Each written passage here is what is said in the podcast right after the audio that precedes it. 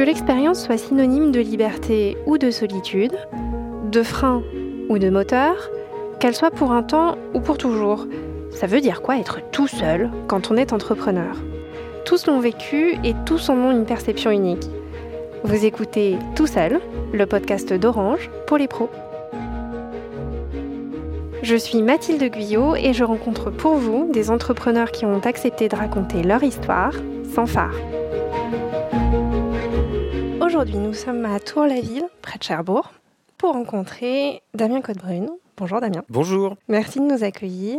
Est-ce que je peux vous laisser le soin de vous présenter à nos auditeurs brièvement? Pas de souci. Alors euh, donc moi je m'appelle Damien Codebrune, j'ai 30 ans euh, et donc je suis originaire de la région et je travaille ici. Vous travaillez donc à Livermore qui est votre euh, société? Livermore est ma société, c'est sorti de ma tête il y a maintenant 3 ans et demi, 4 ans et je vis 100% de mon temps avec Livermore. Ouais. Une société de réparation d'électroménager. Réparateur, ça a toujours été le plan? C'était une vocation de petit garçon ou est-ce que c'est venu plus tard? Non, c'est ça, c'est une vocation euh, aussi de, de, petit garçon. En effet, moi je, fais ça, j'estime, depuis que j'ai l'âge de 8-10 ans, je, fais de la réparation. je, démonte comme beaucoup, euh, peut-être entendre ce podcast, et puis euh, ont des enfants. Voilà, je démontais tout. Moi je m'ennuyais très vite sur, sur les bancs de l'école et très tôt. Euh, et donc quand vous vous ennuyez et que vous avez cette fibre aussi un peu pour euh, l'humour, et eh ben, je foutais le bordel. Euh, ça veut dire que c'était impossible pour moi de me concentrer et c'était impossible pour moi de concevoir que les autres se concentrent. Ça c'était un peu plus problématique. Donc je faisais en sorte que tout le monde s'amuse et c'était un peu le problème. Et donc non, non, non, cet état d'esprit... de, de, de, Maurice Tannerbe, on va dire, m'a fermé beaucoup de portes et m'a conditionné à comme malheureusement on peut encore l'entendre aujourd'hui dans, dans les parcours professionnels après la troisième, enfin dans les parcours après la troisième, si tu n'as pas su te mettre dans le moule de l'éducation nationale, tu es condamné à une voie professionnelle et on te fait un signe que va falloir que tu travailles très vite puisque tu feras pas beaucoup de longues eaux dans les études. quoi. J'imagine que du coup, on vous a renvoyé une image euh, d'échec scolaire. Euh, comment est-ce que vous l'avez vécu et comment est-ce que vous l'avez pris? Moi, ça ne m'a pas détruit. Euh, j'ai cet état d'esprit un peu de battant aussi. Et justement, quand on me dit c'est pas possible, c'est là que je dis ouais, c'est trop bien, faut y aller. D'où est-ce que ça vous vient, à votre avis, ce côté battant? Ça me vient de, mon, de, mon, de ma famille. Euh, ça me vient de ma famille. Ça me vient de. Ça vient de j'ai un parcours familial un peu, on va dire euh, chaotique. Il y a des choses qui se sont passées. Euh, voilà, j'ai perdu mon père très tôt. Euh, donc en fait, c'est ça aussi les gens qui se disent ah ben ouais, mais ça c'est un truc de petit garçon. T'as dû sûrement apprendre à bricoler avec ton père. Bah non. Donc moi j'avais à la maison une dame, une dame qui a pris tous les rôles quoi. Donc a pris et qui a été obligée de prendre les rôles un peu plus, un peu plus brutaux. Ça veut dire qu'il fallait que ça avance, fallait que ça file puisque toute seule on pouvait pas faire grand chose. donc qui se levait de matin de très bonne heure, qui se, qui en fait a fait tous les métiers du monde mais les pires métiers et euh, pour gagner son argent et puis pour élever ses enfants derrière. Donc ça filait droit. Voilà, fallait que ça file droit. Et je pense que j'ai cette fibre aussi de maintenant de la reconnaissance par le travail. Donc vous êtes battu, vous avez fait cette filière pro. J'étais pas plus emballé que ça. J'étais pas du tout prêt à travailler, mais vraiment pas du tout. J'étais paumé. Mais on a fait voie pro. À l'époque, euh, pareil, j'avais dû lire un magazine sur les voitures. Je dis bah attends, on va faire mécanique auto. Voilà. Donc je suis rentré, j'ai trouvé un apprentissage quand même. Six mois après, ça l'a pas fait, quoi. Six mois après, euh, bah, vous allez au boulot reculons, vous êtes jeune, vous êtes complètement paumé, vous avez la, boule au ventre, vous avez envie de chialer, ça, ça tenait pas, quoi.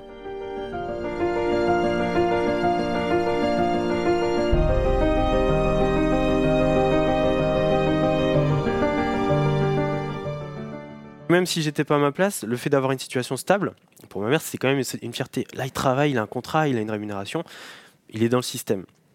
Mais euh, moi, j'étais pas à ma place, donc j'ai coupé ça. J'ai dit là, là, j'en peux plus, je peux plus y aller, c'est pas possible. Et euh, la réaction à, ça, c'était euh, bah, ma mère qui, ne, qui ne peut pas, qui ne supportait pas qu'on ne travaille pas. C'est-à-dire qu'il fallait que je sois à ma place. C'était impossible de rester à la maison. C'était pas concevable. Qui m'a pris, qui a ouvert les portes d'un lycée professionnel et qui a dit tant pis, vous le mettez où il y a de la place. Là où il y a de la place, c'était maintenance industrielle. BEP maintenance industrielle. Mais là, j'ai découvert un cadre cadre professionnel. Vous foutez le bordel, oui, mais en face de vous, vous avez des profs qui sont issus du milieu professionnel. Donc là, vous êtes recadré très vite. Et c'est ce qu'il me fallait. Et du fil en aiguille, et bah, mine de rien, ce parcours professionnel qui devait faire euh, deux ans et travailler, et bah, je suis monté à Bac plus 3. Je suis tombé en plus sur un, un patron hors norme. Je ne sais pas s'il écoutera ce podcast, mais hors norme. Et j'ai adoré. Je, ça restera ma meilleure expérience professionnelle. Euh, euh, salariat, c'était génial, vraiment génial. Alors du coup, vous êtes resté un an, un petit peu plus d'un an en tant que salarié, mais vous quittez cette aventure. Pourquoi? Je quitte cette aventure parce que euh, deux choses. Ça veut dire que euh, à l'époque, il y avait une restructuration de pas mal d'usines, justement du nucléaire. Ça sentait pas très bon. Et puis c'est pareil, je me suis toujours euh, senti aussi dès que les choses vont bien, c'est que j'ai l'impression de me planter aussi. C'est con, hein, ça c'est moi. Mais comme j'étais à ma place et que j'avais l'impression que le train était sur ses rails. Je dis, hmm, oula, c'est trop facile. Je suis devenu formateur en insertion. Donc formateur en insertion, je travaille avec des jeunes en difficulté et à travers la réparation, je leur montrais qu'ils étaient capables de faire quelque chose. Je pense qu'il y a un signe là déjà. Cette expérience de formateur, ça a duré combien de temps Ça a duré trois ans et demi, je crois. Ouais. Et au bout de ces trois ans et demi, qu'est-ce qui se passe pour vous? Est-ce que vous aviez déjà d'autres projets à côté de, de cette fonction de formateur ou est-ce que vous êtes vraiment dédié à 100% à cette activité? Bah, C'était des contrats courts, donc j'étais pas à 100%. Donc ce que je faisais, c'est qu'à côté, justement, j'avais toujours cette petite flamme qui s'animait au niveau de la réparation et l'envie de ramener la réparation au centre des choses. Et en fait, ce que j'ai fait, c'est que j'ai monté une association. J'ai commencé par monter une association puisque, en fait, moi, je bricolais dans mon coin et j'avais plus, euh, comment dire, de, d'appareils à réparer. Ça veut dire je réparais les miens, je réparais ceux de la famille. Et puis avec mon pote de l'époque, on se dit putain c'est con, on n'a plus rien à réparer. Et euh, autour d'un apéro, on se dit eh ben en fait on pourrait peut-être euh, se réunir genre une fois par mois. Et puis euh, nous on vient avec nos outils, puis on dit aux gens bah, vous venez avec l'envie d'apprendre. Et vous, vous allez vous mettre en face de nous sur la table et puis bah, on, va, dépanner ensemble. Au bout d'un moment, c'est pareil le salariat, c'était pas pour moi. C'est pareil, cette flamme qui grandissait de, bah, d'entreprise prenait le dessus sur le salariat bim, mets-toi à ton compte, on y va. C'est le moment, euh, on, développe une boîte, et, enfin je développe une boîte et on y va.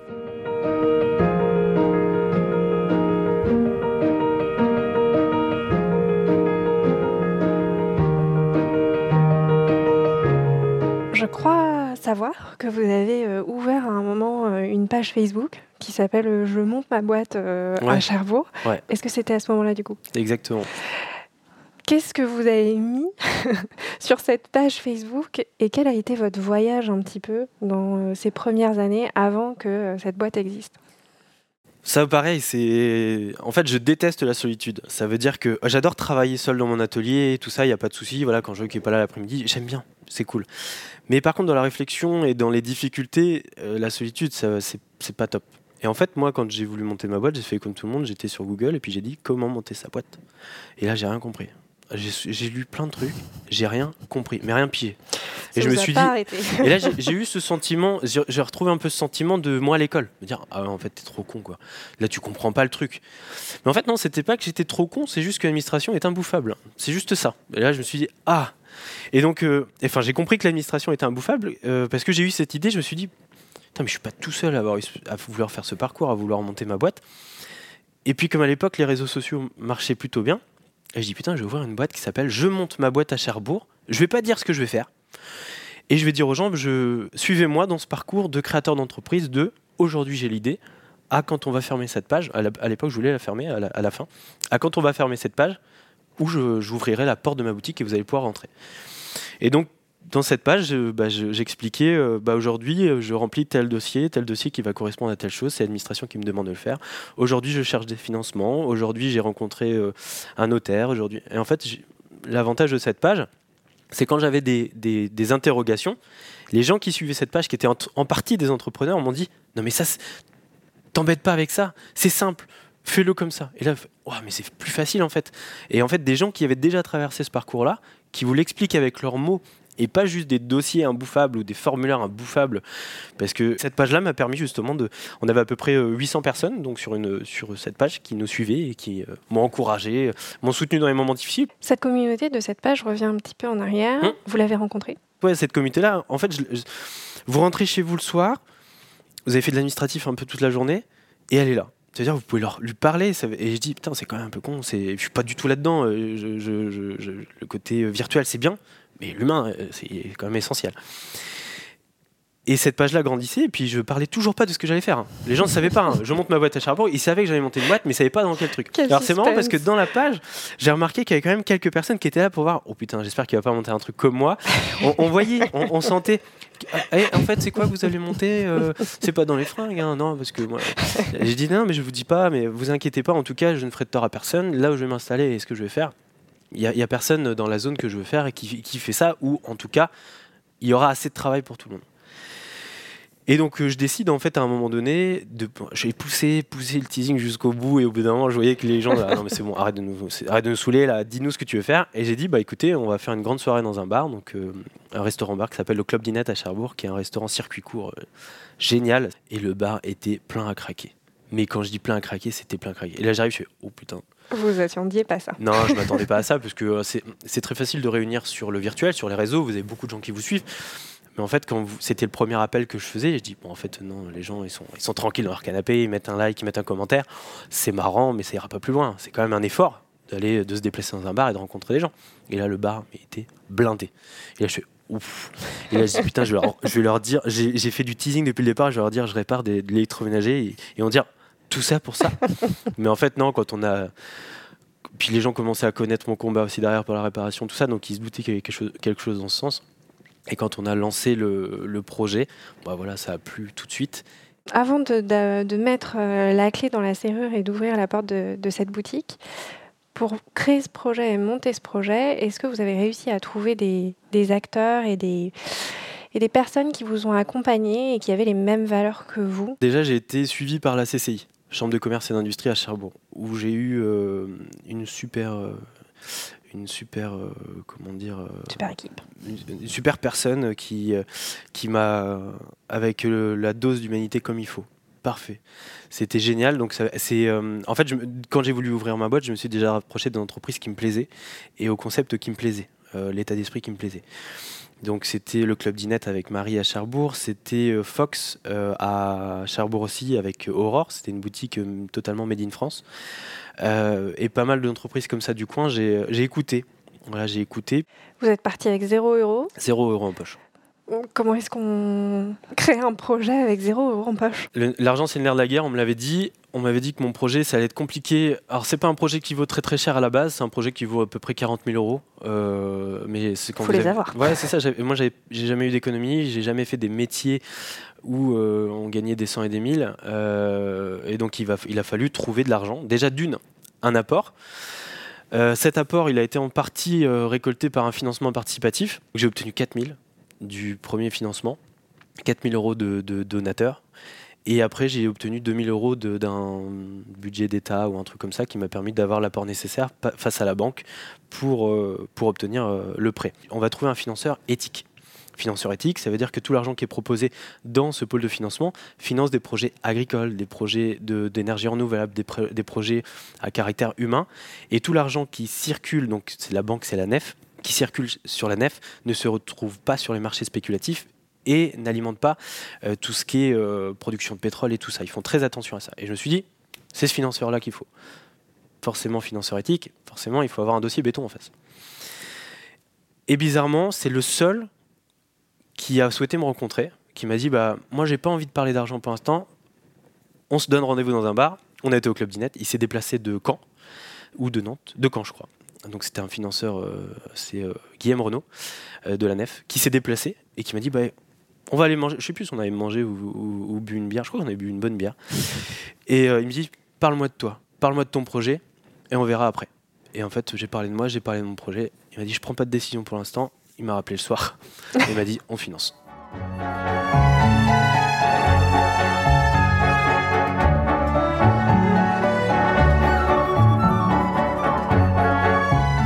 Vous avez les clés en main qui tentent. Euh, vous êtes en face de votre, euh, de votre tout premier local livrement, parce qu'il y en a eu plusieurs du coup, Mm. Euh, dans le centre-ville de Cherbourg. Ouais. En quelle année? 2018 2018. Ouais. Vous rentrez dans cette boutique, dans ce magasin, dans cet atelier, et vous êtes officiellement, comme vous le dites, je reprends vos mots, médecin urgentiste dans l'électroménager. Exactement. Mais j'avais ce côté Dr Carter dans Urgence qui était génial. Comment est-ce que vous imaginez à ce moment-là que les journées vont se dérouler? Est-ce que vous vous attendez à un succès euh, tel que vous l'avez rencontré? On s'est fait exploser la tronche. Ça veut en bien, j'espère. En bien. en bien, et ça nous a aussi euh, moi, j'avais ce petit côté euh, un peu fleuri de le petit réparateur qui va avoir une cafetière, il va avoir le temps de la réparer et tout ça. Et en fait, on a très vite dépassé les 250 euros, euh, 250 appareils déposés en dépôt de réparation. Et là, impossible à tenir. Il a fallu faire des petites périodes de fermeture pour liquider les appareils. Jean-Luc Venet faisait énormément d'air. À l'époque aussi, on avait, euh, on avait Jennifer qui était avec nous, donc on était trois et ça rentrait, ça rentrait, ça rentrait. C'était énorme. c'est, ouais, oui, le succès, enfin en tout cas, la, la reconnaissance de notre travail et de la boîte a été très vite puisque beaucoup, beaucoup de gens se sont dirigés vers nous. Et euh, le, magasin du centre-ville a très vite été saturé.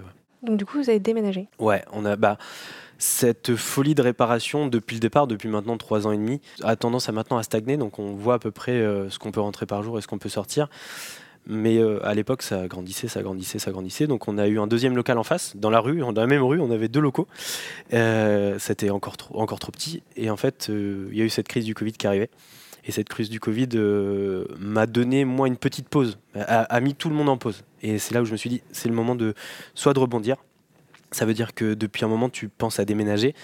Tu peux pas parce que bah, tu peux pas dire au client, euh, bah, je vais fermer une semaine et je vais partir. Donc euh, j'ai fermé. Enfin, le Covid nous a obligés à fermer et j'ai dit, c'est maintenant. On a un mois ça va être le bordel. On a un mois où les gens, tant pis, de toute façon, ils vont pas venir vers nous parce qu'ils n'ont pas le droit. Donc on a un mois pour euh, dans un mois être nickel, c'est-à-dire plus grand. Donc on a cherché un local et en fait pendant un mois on a déménagé dans ce local où je vous accueille aujourd'hui ici, qui est beaucoup plus grand, qui est un peu plus en périphérie du centre-ville. C'est un peu à contre-cœur qu'on est parti, mais le centre-ville on ne pouvait plus le tenir. Vous parliez du confinement, je sais que pendant le confinement vous êtes euh, aussi pas mal baladé, vous êtes allé à la rencontre euh, des gens qui avaient toujours besoin de vous. Est-ce que ça vous a donné des idées Est-ce que ça vous a donné envie de prendre ces idées de confinement entre guillemets? Et de les appliquer euh, sur le long terme ouais, ouais, ouais, parce que ce qui s'est passé avec le Covid, nous, on a été euh, jugés entreprise euh, essentielle. C'est très con, j'aime pas ça, mais ça nous a permis de travailler. Mais attention, le discours c'était vous, vous allez continuer à travailler, mais les gens n'ont plus le droit de venir chez vous. Voilà, on était dans cette cette communication d'État qui était parfaite. donc nous, en fait, on avait déjà un bon stock d'appareils à faire. On l'a fait, mais au bout d'un moment, ça rentre plus.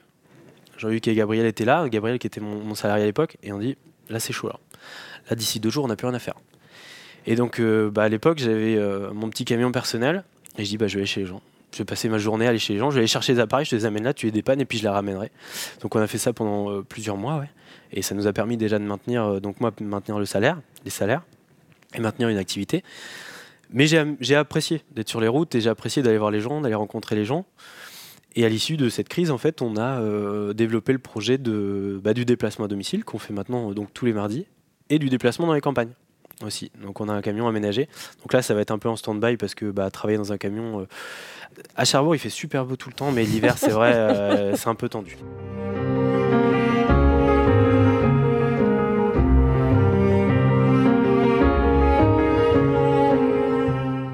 Que doit être Liverman dans la société? Moi, le côté hub social, hub euh, humain, euh, ça me va. Et ici, en fait, on refuse tout développement. Ça veut dire que euh, depuis quelques années, on est couvert de prix, on a reçu des prix nationaux. Je suis passé dans pas mal d'articles. Je travaille aujourd'hui pour la télévision, pour la radio. Ça, c'est moi le côté personnel et le côté communication que je veux donner à ma boîte. Mais hors de question qu'il y ait 4-5 livres morts en France, que non. Ça m'attire pas plus que ça. Moi, je suis un artisan, je suis pas un gestionnaire. Je suis un stressé aussi de la vie, donc ça veut dire qu'il faut que je me préserve aussi, le moins de stress possible. Et me dire que, parce qu'au moment où euh, on a eu le prix à Paris du pro de l'année 2019, couronné à la Tour Eiffel, donc ça a été, une, ça a été un, truc énorme. Euh, les quelques mois après, on a énormément d'appels sur appels puis euh, les réseaux sociaux, des gens qui avaient envie d'abandonner leur travail et qui avaient envie de dire j'ai toujours voulu me lancer, je suis pas bon en com, mais ce que vous avez fait là, moi j'ai envie de me mettre en dessous, j'ai envie d'avoir un livre mort quoi. Donc au début, euh, pris dans l'élan du truc, on commence à réfléchir, on commence à dire ah, c'est ah, là, il est là le virage où, euh, euh, où, on va gagner beaucoup d'argent et tout ça. Et en fait, au bout d'un moment, je me suis réveillé, je me suis dit non, c'est pas du tout ça, quoi. T'as pas fait ça. Et puis faire ça, ça serait trahir aussi ce pourquoi t'en es arrivé ici. Et donc on a fermé tout, on a dit aux gens, moi je vous encourage, je vais vous aider à monter On va monter un livreur-mort, mais ça sera pas un livreur-mort. Ça sera cette petite flamme qui, a, eu le déclic, comme je l'ai eu. Ça va s'appeler comme vous, vous allez trouver un nom. Mais je, je vais vous aider, je vais vous transmettre un peu mon savoir-faire, je vais vous aider, je vais vous aider à, accéder à la place que j'ai d'entrepreneur maintenant. Mais je pourrais pas avoir de livreur-mort, c'est pas possible. Parce que la dame ou le monsieur qui vient chez moi ici, elle est accueillie par moi. La dame qui sera accueillie à Nantes, parce qu'on a eu des demandes à Nantes, à Paris, à Marseille, ben moi je serais toujours à me dire comment elle a été accueillie. Est-ce qu'elle a passé un bon moment? Est-ce que et ça je pourrais pas, je pourrais pas tenir. Donc oui, moi je suis ici, c'est une petite bulle, c'est un petit nid, c'est Livermore. Vous venez voir Damien, vous venez voir Jean-Luc. C'est c'est chez moi vous appelez, euh, vous, vous avez, enfin, dans la journée vous m'appelez, vous avez moi au téléphone, vous avez un technicien, vous n'avez pas de de- d'intermédiaire. C'est petit. On parle de low tech en tout ce qui est euh, technologie. Je suis en low, en, en low développement. Moi, je pense qu'il y a un nouveau truc. Ça veut dire, bah, j'ai ce qu'il faut pour vivre. Ma boîte, elle tourne. Bah, pourquoi me faire chier, aller plus loin? Et en plus, et à me dire, je vais développer, je vais gagner quoi? Ah, je vais peut-être gagner un peu plus d'argent. Mais je vais, je vais collectionner les emmerdes. Ça veut dire que je vais être stressé. À 50 piges, je vais, je vais développer des maladies parce que j'ai été stressé. Non. Voilà. Je suis très bien comme ça, moi. Vous réparez plein de machines, Hmm? des machines aussi euh, pour lesquelles on a du mal à trouver aujourd'hui des réparateurs, comme des machines à coudre. Exactement. Euh, Vous avez appris tout seul? Oui, enfin, on a commencé tout seul. Euh, la réparation des machines à coudre, en fait, c'est un savoir-faire que je voulais récupérer. Parce que sinon, c'est clair et net que dans 10-15 ans, les machines à coudre, déjà d'une, on ne les achète plus en France. Et là, on les réparera même plus en France. Donc, en fait, c'est un savoir-faire que je voulais. Puis, je trouve que c'est un métier noble parce qu'une machine à coudre, vous pouvez essayer de, simplifier la machine, c'est pas possible. C'est un système mécanique pensé à l'intérieur qui est, pour nous, amoureux de la mécanique, qui est parfait. Et en fait, donc, on a commencé un peu à bosser sur les machines à coudre pour nous, mais on était buté à quelque chose qui est un savoir-faire. C'est-à-dire que vous pouvez pas l'apprendre tout seul, c'est pas possible. Mm, Même les tutoriels et tout sur Internet, vous pouvez pas. Et de fil en aiguille, en parlant un peu réparation comme ça, on a rencontré sur un salon de- des puces des couturières un monsieur et euh, un réparateur qui avait plus de 40 ans d'expérience dans la réparation de machines à coudre. On l'a approché, puis c'est quelqu'un qui nous a dit Mais allez voir le monsieur là-bas, il cherche à transmettre son savoir-faire, euh, il aimerait bien vous rencontrer, machin. Donc nous, on y va tout penaud, parce que bon, on n'avait pas d'expérience là-dedans. Puis on se dit, Tain, 40 ans d'expérience, le mec, il va nous dire, euh, non mais c'est mort, euh, je joue pas avec euh, vous, vous êtes quoi, un réparateur de machine à laver? Bah en fait, euh, on l'a rencontré, on l'a invité à venir dans notre atelier. Il est venu, il a bien vu, il a scanné, il nous a scanné un peu, mais en fait, le courant est très, très vite passé entre nous. Et avec plusieurs heures de formation, donc il est venu ici, s'est déplacé lui-même. Il n'a pas de théorie, que de la pratique. Il est venu avec son camion, il a posé des machines à coudre sur les établis. Il a dit maintenant, je vais vous montrer comment ça marche, comment ça se dépanne, comment ça fonctionne. Et en fait, on, on s'en est pas rendu compte au départ, mais ce monsieur nous a transmis son savoir-faire avant d'arrêter totalement son métier. Donc là, maintenant, lui, il arrête totalement. Euh, dimanche, là, c'est les puces des couturières. La boucle va être bouclée. Ça veut dire que je fais les puces de couturière avec lui sur le même stand. J'ai une immense fierté de moi d'avoir euh, appris, avec la transmission d'un ancien, un savoir-faire. Je trouve ça. Et j'espère, moi, plus tard, quand j'aurai 40, 50 ans d'expérience, j'espère plus tard, moi, pouvoir transmettre ça à quelqu'un pour qu'il reprenne euh, le flambeau euh, ou ce genre de choses. Je trouve ça, l'image, je trouve ça belle. Je trouve, enfin, je trouve l'image belle. ouais. Il y a plein d'activités ici à Livermore finalement. Le mardi, vous allez euh, du coup euh, rencontrer euh, les gens qui ont besoin de vous euh, chez eux. Ouais. Euh, la semaine, vous faites de la réparation ici euh, avec Jean-Luc. Mm. Vous avez aussi des ateliers pour Ouais. les enfants. Les petits apprentis, ça s'appelle.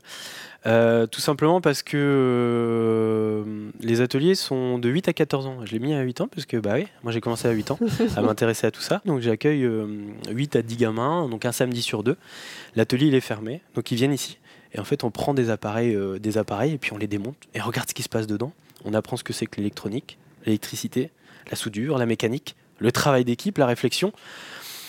Et puis euh, le sourire du gamin qui, euh, qui prend un aspirateur, euh, qui ils se mettent en équipe de trois, ils prennent un aspirateur, ça marche pas. Et à la fin du cours, ils rebranchent et là ils font et là on les voit sauter dans tous les sens, se taper dans les mains et c'est ça qui est cool. C'est euh, à travers la, dans la réparation, vous bossez toutes les problématiques, la confiance en soi, la méthodologie, un cadre. Parce que si vous n'êtes pas cadré, vous allez me foutre toutes les vis dans un bol et puis à la fin vous dire ah bah ouais j'ai pas été structuré donc j'arrive pas à le remonter. Et bah dans la réparation vous arrivez à bosser toutes les problématiques et là je vois avec les gamins c'est c'est génial. En fait, quand je vous écoute parler, je me dis que vous n'êtes pas que réparateur, vous passez aussi beaucoup de temps à transmettre votre savoir et à apprendre aux autres comment le faire. par les petits ateliers que vous faites pour les enfants, mais aussi à la télé, à la radio. Qu'est-ce que ça vous apporte et est-ce que c'était vraiment important pour vous d'avoir cette part-là de transmission dans votre quotidien et dans votre, dans votre vie professionnelle Déjà, ça ne m'apporte pas d'argent. Ça, je le dis parce que c'est que des, des projets où j'y vais euh, gracieusement pour le moment. Les, les, interventions que je fais à la radio euh, sur France Bleu, euh, je les fais gratuitement. Les interventions que je fais à la télévision bah, sont gratuites aussi pour le moment. donc ça m'apporte pas d'argent. Les gens qui auraient tendance à dire ils s'éparpillent un peu pour aller chercher du blé, c'est faux. Euh, ça, tout, je pourrais me contenter de faire tout simplement qu'un atelier de réparation et puis voilà, ça me limiterait encore plus le stress parce que quand vous développez des projets, il faut que ça fonctionne, il faut mmh. communiquer, donc ça rajoute du travail. Mais ce que ça m'apporte, ça m'apporte aussi. Euh, euh, c'est un combat. Ce que je fais, c'est un combat. Et un combat, il se gagne pas en restant les mains dans les poches.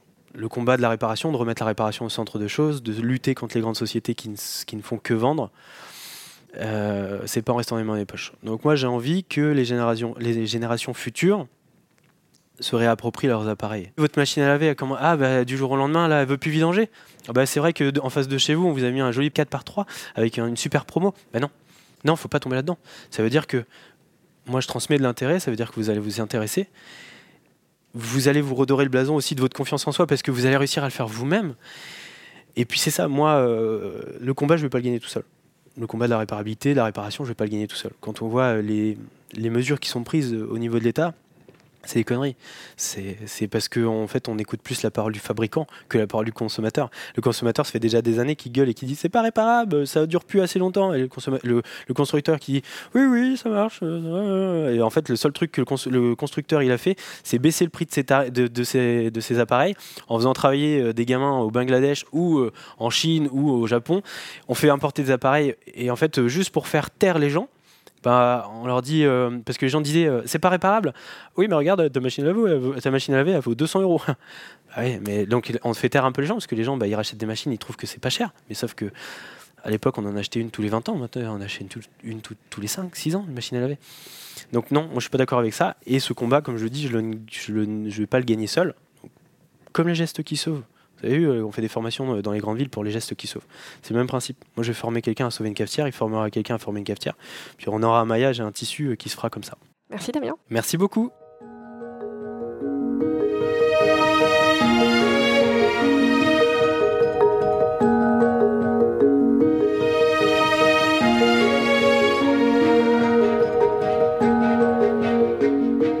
Vous écoutiez Tout seul, un podcast produit par Orange les pros. Sans vos histoires, tout seul ne pourrait pas exister. Vous souhaitez à votre tour nous raconter votre parcours Il suffit de nous contacter via nos réseaux sociaux Orange Pro.